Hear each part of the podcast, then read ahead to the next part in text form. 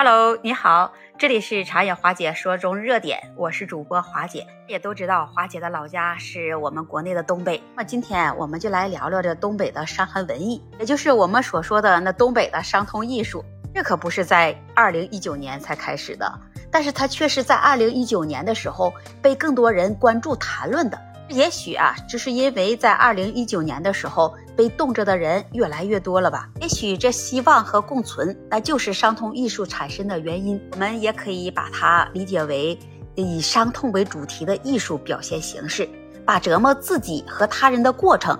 通过这直观的形式来表现出来，用伤痛去创作，再把自己的一些苦啊、痛啊，来变成一些有意义的东西。说起来，这伤痛艺术，它既不是被这些艺术家们被视为稀世珍宝，更不会被这世人束之的高阁而置若罔闻。它会存在于每个人的生活中，们也会在这生活中，你或多或少对这种伤痕的艺术有所耳闻，或者是接触。在现代的社会市场上。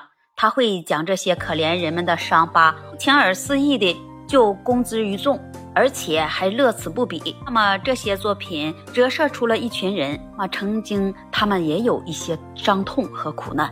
这些伤痛的艺术，那虽然是始于苦难，但是它并不是以苦难为唯一的表现形式。笑容的背后，那也会有伤痛的阴影，就像阳光照耀在另一边，也会有黑暗。艺术家们，他们就会将这所有的经历的伤痛埋藏，将现实诉诸希望，这就是伤痛艺术的另一层含义。那我们来纵观整个世界艺术史，有许多不朽的、具有极强感染力的艺术作品，那也都是在艺术家们他们在身心痛苦的环境中创作出来的。那比如，就像巴尔扎克，那么他就在一生穷困潦草中。那就写出了辉煌。还有一位，那我们所熟知的梵高，他也是在一生潦倒落魄中来画出的精彩。像这些苦难，那都是在有意识或者是在无意识中，也为这艺术家们他们的创作提供了极佳的创作动机和素材。如果那人们在艺术审美的活动中，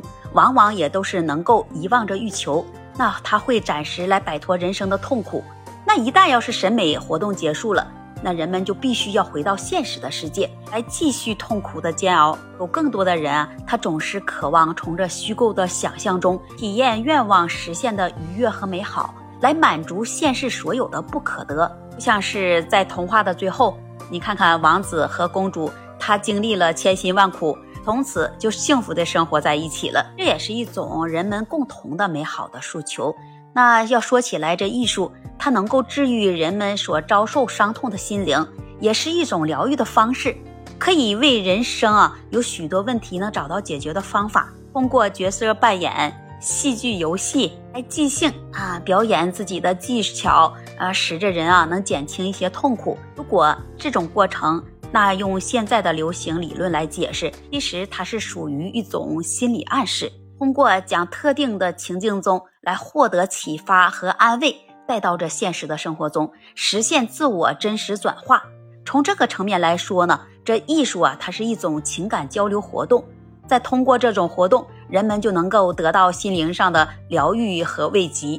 看东北，那这里是一代人，他创造了一个时代，但是又屈服于时代。像这种这样的黑色幽默，那总是轮番不停的上演着。那可能你昨天还是公司一个不可缺少的一员，面带笑容，相信未来。但是时代是瞬息万变，那转型也是总在发生。没有谁能保证那个要被优化掉的人他不是自己。那么现实中从来就没有一个都不能少。那有人说，不能因为整个社会都在跑步前进，就忽略了那些被撞倒的人。那为了集体的宏大梦想，一代又一代的人就燃烧着自己。那等到必须要谢幕的时候，他们也不应该呃沦为这毫无保障、毫无尊严的落水者。前进的梦想那是永远都追不完的。让个体提高觉悟，为集体无条件换位思考的状态，那什么时候才是个尽头呢？像说说东北文艺复兴，那么说到底呢，它终究还是人的复兴。那关注那些被时代通缉的人，同时那也记录了他们的尊严。这也就是东北文艺复兴的最大意义。那么我们再说，这些意义能照进现实吗？终究还是要看有多少人能看到了它，并愿意来维护它。那如果没有，那所谓的复兴，那终究就跟那些来了又去了的热点一样，散去之后呢，那也就是一场空。觉得啊，这不仅仅是东北，可能还会有更偏远的区域也会存在啊同样的问题。那么你怎么看呢？